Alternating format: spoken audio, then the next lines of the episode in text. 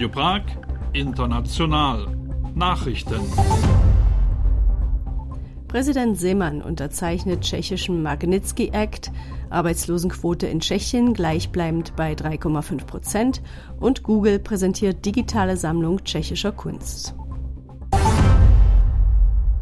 Der tschechische Staatspräsident Miloš Zeman hat am Mittwoch den tschechischen Magnitsky Act unterschrieben.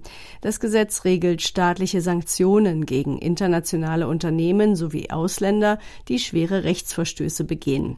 So können die Einreise nach Tschechien verweigert oder hierzulande angelegte Vermögen eingefroren werden.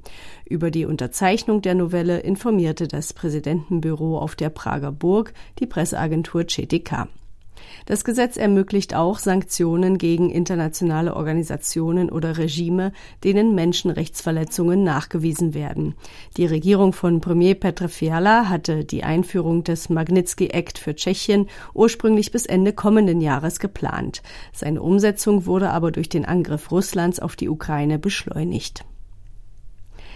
Der tschechische Innenminister Vít Rakuschan äußerte am Donnerstagmorgen vor Journalisten die Hoffnung, dass er und seine EU-Amtskollegen bei der anstehenden Sitzung in Brüssel eine Einigung zur Erweiterung des Schengen-Raumes finden. Er erwarte eine lange Debatte über die Aufnahme von Rumänien und Bulgarien, so Rakuschan, obwohl die Europäische Kommission anerkennt, dass beide Länder die nötigen Bedingungen schon seit mehr als zehn Jahren erfüllen, vertritt Österreich derzeit noch eine blockierende Haltung. Für so gut wie sicher hält Rakuschan aber die Aufnahme Kroatiens in den Schengen-Raum. Wenn diese Entscheidung am Donnerstag falle, sei dies ein großer Erfolg für die derzeit laufende tschechische EU-Ratspräsidentschaft, so der Innenminister. Die Arbeitslosenquote in Tschechien war im November mit 3,5 Prozent auf dem gleichen Niveau wie noch in den Vormonaten Oktober und auch September. Als arbeitssuchend waren im November insgesamt 257.187 Personen gemeldet. Die Zahl der freien Stellen ging leicht auf rund 292.000 zurück. Diese Daten veröffentlichte das tschechische Arbeitsamt am Donnerstag. Im November vergangenen Jahres hatte die Arbeitslosenquote in Tschechien 3,3 Prozent betragen. Für die kommenden Monate erwarten die Statistiker einen Anstieg der Zahlen. Wichtige Werke tschechischer Kunst und Architektur sowie des hiesigen Designs sind seit Donnerstag kostenlos im Internet zu besichtigen. Die digitale Sammlung Heart of Czechia, zu Deutsch Herz Tschechiens, ist ein Projekt der Google-Plattform Arts and Culture wie deren Regionalmanagerin für Mittel- und Osteuropa Lyudmila Kobiakova mitteilt, sind darin etwa die Werke des Malers Alfons Mucha oder auch die Villa Tugendhat in Brünn enthalten. An dem Projekt haben sich 19 Institutionen beteiligt, darunter das Nationalmuseum in Prag, das Kunstmuseum in Olmütz oder die Philharmonie Pilsen. Die digitale Sammlung zeigt über 2500 Werke, Artefakte und Panoramaansichten. Die Beschreibungen sind in Tschechisch und in Englisch gehalten. Im Alter von 93 Jahren ist am Mittwoch in Brünn der ehemalige Skifahrer Jaroslav Bogdalek gestorben. Darüber informierte der VSK-Techniker Brno am Donnerstag die Presseagentur CTK. 13 Mal war Bogdalek tschechoslowakischer Meister im Abfahrtsski. 1954 und 1958 vertrat er das Land bei den jeweiligen Weltmeisterschaften und 1956 auch bei Olympia. Nach seiner aktiven Karriere wirkte Bogdalek unter anderem als Nationaltrainer. Und zum Abschluss noch die Wetteraussichten. Am Freitag ist es in Tschechien verbreitet bewölkt. Vor allem im Osten zieht langsam Regen auf, der in Höhen ab 400 Metern auch als Schnee fällt. Die Tageshöchsttemperaturen liegen bei 0 bis 3, im Osten bis 5 Grad Celsius. Und das waren die Nachrichten von Radio Prag International mit Daniela Honigmann.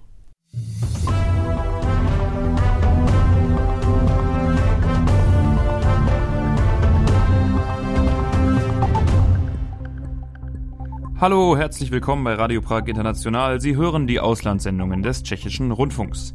Heute mit folgenden Themen. Solide Reaktorhüllen. Hier in Tschechien wird aktuell an neuen Materialien geforscht, um nukleare Brennstoffe zu sichern. Worum es da genau geht, erfahren Sie in Kürze in unserem Beitrag. Musik Worldwide. In Český Krumlov findet im Juli wieder das internationale Musikfestival statt und da jetzt der Ticketverkauf gestartet hat, geben wir Ihnen einen Überblick des Programms. Außerdem heute noch Streit um Familienbilder. Im Senat wurde ein recht konservativer Preis vorgeschlagen, der für die Treue in der Ehe verliehen werden soll. Das ist ein kontroverses Thema und bei uns hören Sie verschiedene Stimmen aus der entsprechenden Debatte. Außerdem hören Sie hier im Studio heute meine Stimme. Ich bin Leon Iselt. Schön, dass Sie dabei sind. Tschechische Wissenschaftler testen gerade neue Materialien zur Sicherheit von Kernbrennstoffen. Diese sollten dann auch etwa solchen Bedingungen standhalten können, die damals den Unfall im japanischen Atomkraftwerk Fukushima verursacht haben. Maketa Kachlikova berichtet, woran genau da gerade geforscht wird. Martin Schewetschek arbeitet an der Fakultät für Nuklear- und Physiktechnik der Technischen Hochschule in Prag. Bei seinen Experimenten nutzt er Metallrohre von etwa 30 Zentimetern Länge. Gegenüber dem Inlandsender des tschechischen Rundfunks hat er das Material beschrieben. Es sind Zirconiumlegierungen, die für die Hüllrohre der Brennstäbe verwendet werden. Der Brennstoff in einem Atomreaktor besteht aus zwei Teilen. Die Hülle aus Zirkaloi umschließt die Uranoxid-Pellets. Wir testen eben diese Zirconiumlegierungen. Sie werden seit Jahrzehnten verwendet, nun gibt es aber Bemühungen, ihre Eigenschaften auszubessern. Ale teď je trendem je nějakým způsobem vylepšit, tak aby se chovali líp. Eben diese Zirkaloi-Hülle hat nämlich bei dem Unfall im japanischen Kernkraftwerk Fukushima 2011 versagt. V případě, že máme reaktor odstavený, tak on pořád generuje nějaké zbytkové teplo. Auch wenn der Reaktor abgeschaltet ist, wird Restwärme produziert. Die Menge ist nicht so groß wie beim Betrieb. Sie reicht aber, um einen Unfall zu verursachen, wenn sie nicht abgeleitet wird. Die ungekühlten Zirkaloi-Hüllen begannen in Fukushima schnell sich an der Oberfläche aufzulösen und setzten Wasserstoff in dem gefluteten Reaktor frei, der daraufhin explodierte. Die Wissenschaftler versuchen daher, neue Materialien zu entwickeln, die länger standhalten und mehr Zeit schaffen, um einen Unfall zu verhindern. Bei den Experimenten ist das ursprüngliche Zirconium mit einer neuen Schicht versehen oder die Stäbe bestehen aus einem völlig neuen Material. Wir vergleichen immer direkt das neue Material mit dem ursprünglichen Zirconium. Es gibt hier verschiedene Materialien. Chrom, eine Kombination aus Chrom und Chromnitrit sowie eine dünne Schicht aus Titan und Aluminium.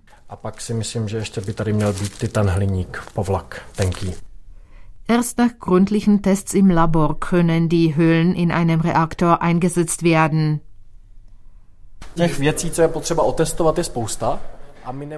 Es gibt viele Dinge, die getestet werden müssen. Wir können die Instrumente für all die Experimente nicht selbst einkaufen, aber wir wissen etwa, was die EU-Kommission in ihren Labors hat und was unsere Kollegen in Brno haben. Deswegen reisen die Proben durch die ganze Welt. In diesem Bereich arbeiten insgesamt relativ wenige Menschen und die benötigten Einrichtungen sind einzigartig.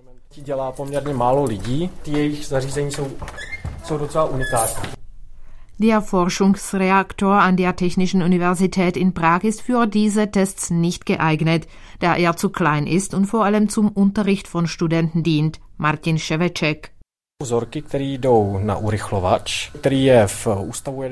Die Proben gehen in den Teilchenbeschleuniger im Institut für Kernphysik in Rzesz bei Prag. In großen Reaktoren gibt es Neutronen. In diesem werden allerdings Protonen verwendet, um die Strahlenschäden viel schneller simulieren zu können Das gründlich getestete Material muss nach dieser Forschung noch einem fünf Jahre dauernden Test im Reaktor eines Kernkraftwerks unterzogen werden. Der gesamte Entwicklungsprozess dauert so etwa zehn Jahre. Bei einigen Materialien hat sich bereits gezeigt, dass sie zwar Unfälle verhüten können, für den Normalbetrieb im Kraftwerk aber nicht geeignet sind.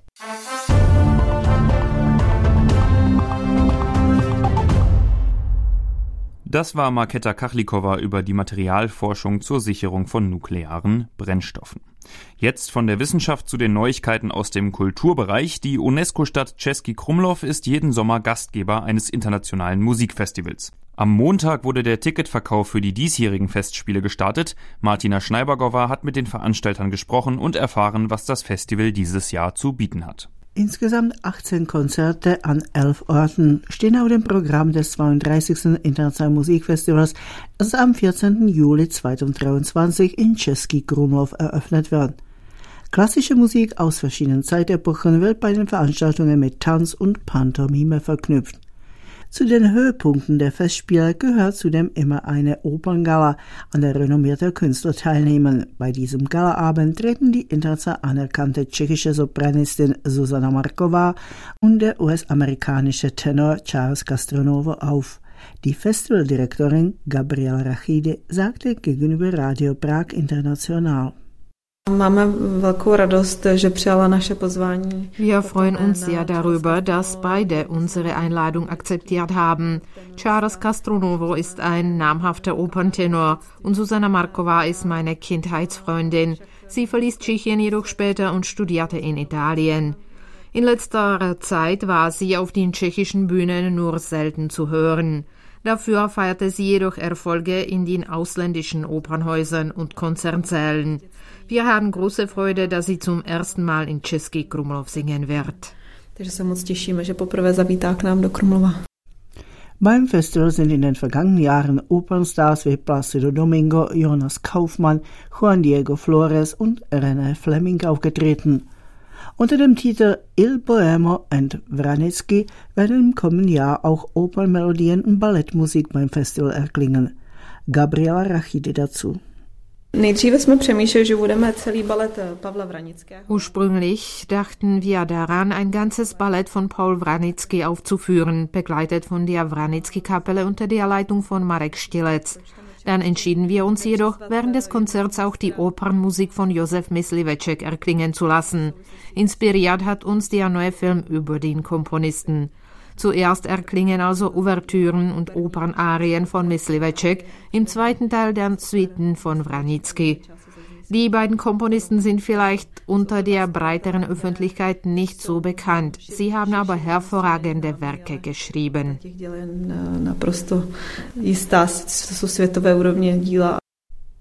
Es ist zudem fast schon zur Tradition geworden, dass einer der Konzertabende im Zeichen der Broadway-Musik steht. Eingeladen werden in der Regel Solisten, die in den Musicals in New York singen. Auch diesmal kommen Sänger von Broadway nach Krumlov. In diesem Jahr steht dies unter dem Titel Bernstein meets Gershwin und es werden Kompositionen und Ausschnitte aus den Musicals und Opern von Leonard Bernstein und George Gershwin aufgeführt. Die Festivalveranstaltungen werden diesmal im Unterschied zu den vergangenen Jahren auch an einigen neuen Orten stattfinden, wie Gabriela Rachide anmerkt. Es gibt Konzerte in der Synagoge, im Egon Schiele Artzentrum und auch im Kulturzentrum Waschküche. Dies ist vermutlich ein für die klassische Musik ungewöhnlicher Raum. Uns gefällt er jedoch sehr. Die Musik vom Mucha Quartett aus der Slowakei wird dort mit einer Pantomimenvorstellung kombiniert. Wie in den letzten Jahren auch wird beim Festival im kommenden Sommer die Aufmerksamkeit zudem den Nachwuchsmusikern geschenkt. Die Sieger des internationalen Ausscheids Virtuosos V4 Plus haben die Möglichkeit, in Krumlov zu spielen. Gabriela Rachidi ist Jurymitglied des Musikwettbewerbs. Wir laden die Sieger aus fünf Ländern ein, nämlich den Visegrad-Ländern und aus Slowenien. Die Schirmherrschaft über das Konzert übernimmt der international anerkannte israelische Geiger Vadim Glutzmann, der beim Konzert auch seinen 50. Geburtstag feiern wird. Er wird sowohl als Solist als auch mit den Siegern des Wettbewerbs zusammenspielen.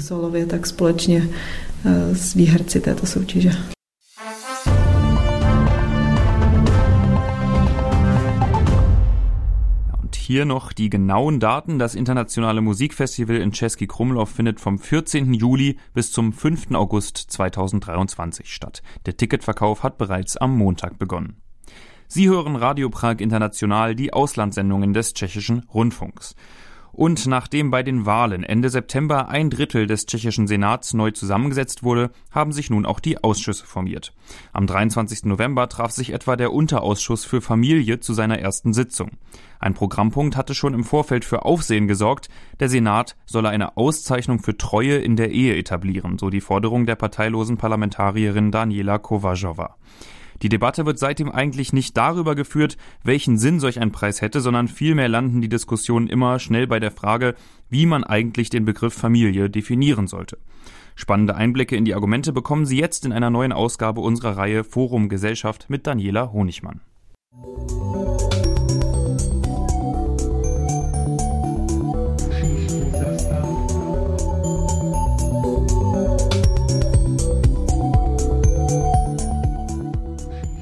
Im Antrag ist die Rede davon, dass Ehepaare gerade heute die Unterstützung von höchster Stelle bräuchten. Dafür, dass zwei Menschen über lange Jahre beieinander bleiben und sich gegenseitig helfen, will die parteilose Senatorin Daniela Kovajowa einen Preis aufsetzen.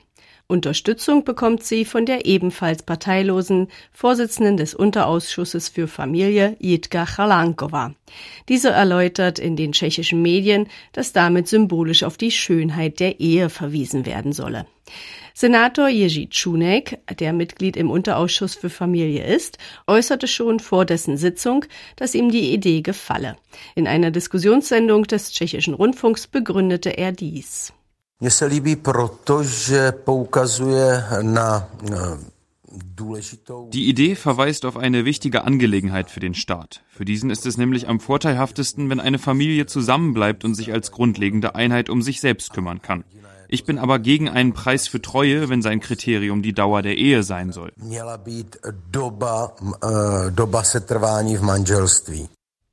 Vielmehr sollten vorbildliche Paare für ihre Aufopferung geehrt werden, fügt Čunek an. Seine Parlamentskollegin Adela Schipova, die im Senat die Piraten vertritt und ebenfalls im besagten Unterausschuss mitarbeitet, sieht hingegen keine Notwendigkeit für einen solchen Preis. Vielmehr müssten Bedingungen geschaffen werden, damit die Menschen ihre eigenen Entscheidungen in puncto Familienkonzept treffen könnten. Und weiter kommentiert Schipova, Trošku mě v té diskuzi přijde mírně zavádějící to, jak An dieser Diskussion finde ich etwas irreführend, wie wir über Familie reden. Denn Familie ist nicht gleich Ehe. Verheiratete Paare bilden nur einen Teil aller Familien in unserer Gesellschaft. Es gibt viele Paare, die sich treu sind, und das hat nichts mit der sexuellen Orientierung zu tun. Treu sind sich homo- wie auch heterosexuelle Menschen und treu sind sich auch Menschen, die nicht verheiratet sind. Wenn wir also nur eine bestimmte Form von Familie vorziehen, dann ist das eine Ohrfeige für alle anderen.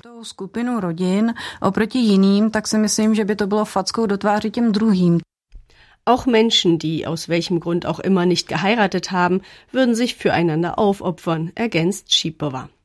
Momentan führt die Debatte, die der Vorschlag für den Treuepreis ausgelöst hat, unverzüglich zu der Frage, was eine Familie eigentlich ist. Jerzy Čunek hat dazu eine klare Meinung. Je rodina, die Grundeinheit des Staates ist die Familie. Das sind verständlicherweise Mann, Frau und ihre Kinder. Dies ist die einzige Einheit, die sich fortpflanzen kann und damit die Möglichkeit hat, den Staat und die Nation aufrechtzuerhalten. Es kann natürlich jedem von uns passieren, dass dies schief geht und man sich trennt. Wenn wir aber allein die finanzielle Seite zusammenrechnen, dann ist diese Einheit der Familie die vorteilhafteste für den Staat.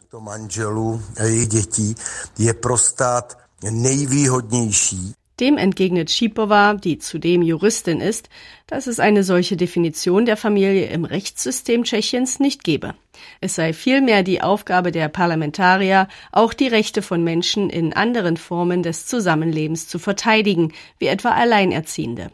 Diese Ausweitung des Familienbegriffs will Čunek nicht gelten lassen. Jak to řekla paní kolegyně, tím ukázala podle mého in dem, was Kollegin Schipova sagt, zeigt sich eine gewisse Zerrüttung dieser Gesellschaft bezüglich ihrer grundlegenden Orientierung und Werte. Denn früher hat niemand Zweifel daran gehabt, was eine Familie ist. Und das, obwohl es seit Bestehen der Menschheit verschiedene Formen des Zusammenlebens gibt. Eine Zerrüttung sieht Klara Vlasakova wiederum an anderer Stelle. Die Publizistin und Dramaturgin sprach in einem Kommentar für die Inlandssendungen des tschechischen Rundfunks von der nuklearen Familie, wie die konservativ definierte Einheit kritisch genannt wird. Psychologen würden belegen, dass genau diese das Umfeld stelle, in dem die meisten Kindheitstraumata entstünden und es am häufigsten zu häuslicher Gewalt käme, so der Hinweis. Daraus folgt für Vlasakova, Tvrdit, že nukleární rodina tvořená heterosexuálním párem a dětmi je něco, nač bychom měli být jako společnost. Zu behaupten, dass die Gesellschaft auf die nukleare Familie, bestehend aus einem heterosexuellen Paar und seinen Kindern, besonders stolz sein müsste, stellt für eine Reihe von Menschen eine bittere Verleugnung ihrer persönlichen Erfahrungen dar. Trotzdem rufen die Veränderungen, die die Familie als Einheit erlebt, bei einigen Politikerinnen und Politikern Panik hervor. Ob es tatsächlich Panik war, was die Senatorin Daniela Kovacewa zu ihrer Idee eines Treuepreises motiviert hat, ist unklar. Ihre Kritiker halten es jedenfalls für überzogen, dass sich der Senat mit diesem Thema befassen soll. Dies sieht Jerzy Čunek anders.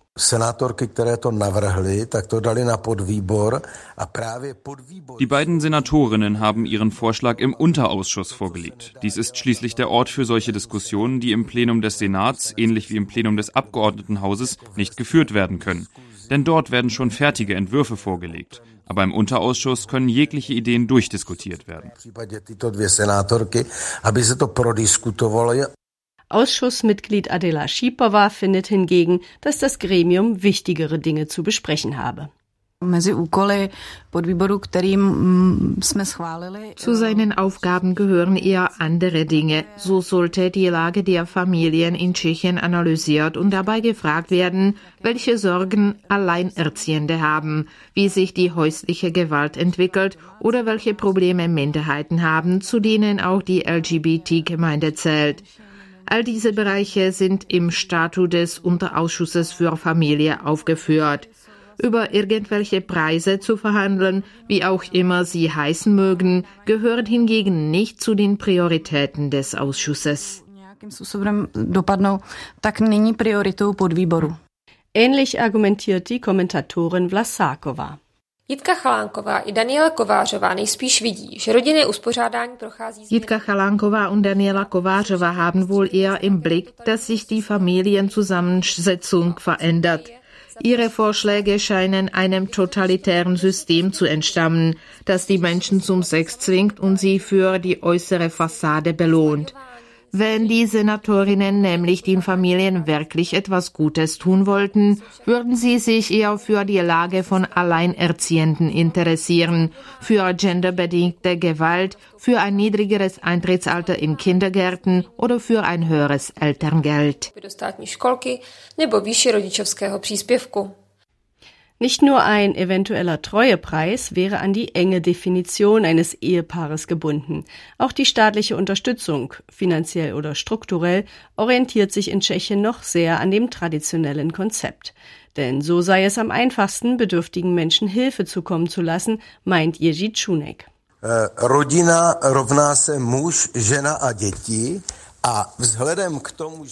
Eine Familie ist ein Mann, eine Frau und die Kinder. Angesichts dessen, dass der Staat bisher noch kein System hat und meiner Meinung nach auch niemals haben kann, wie den einzelnen Menschen ansonsten gerecht geholfen werden kann, ist dies ein einfacher Weg. Die Familie ist klar definiert und betrifft ein Ehepaar. Dies ist auch ein institutionelles Element.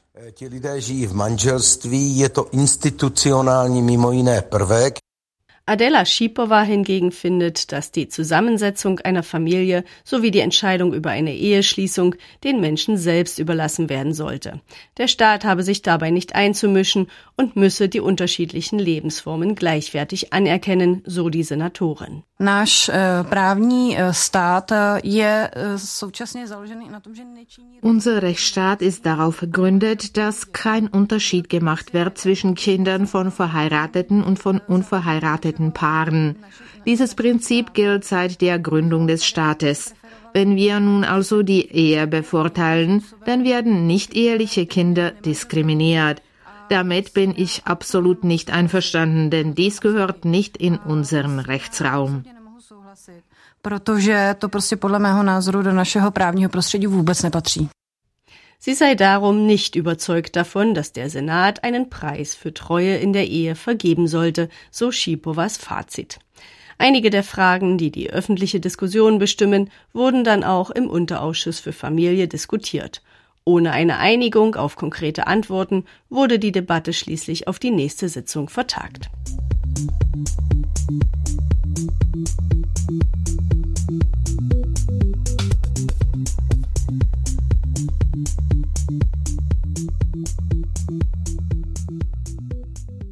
Das war eine neue Ausgabe unserer Rubrik Forum Gesellschaft. Daniela Honigmann berichtete über die Debatte nach dem Vorschlag eines Preises für die Treue in der Ehe. Sie können natürlich wie jeden Tag alle unsere Beiträge noch einmal nachhören oder auch lesen, und zwar auf unserer Website oder in der kostenlosen App. Außerdem gibt's Radio Prag International als Podcast mit dem Namen Tschechien in 30 Minuten. Was Sie auch noch machen können, ist uns eine nette Nachricht schreiben. Sie erreichen uns am einfachsten über Facebook. Das war unsere Sendung für heute. Sie hörten die Auslandssendungen des tschechischen Rundfunks. Am Freitag gibt es hier übrigens unter anderem eine neue Folge unserer Serie über die berühmtesten tschechischen Maler. Schalten Sie also gern wieder ein. Bis dahin bedanke ich mich für Ihr Interesse. Mein Name ist Leon Iselt. Ciao und bis bald.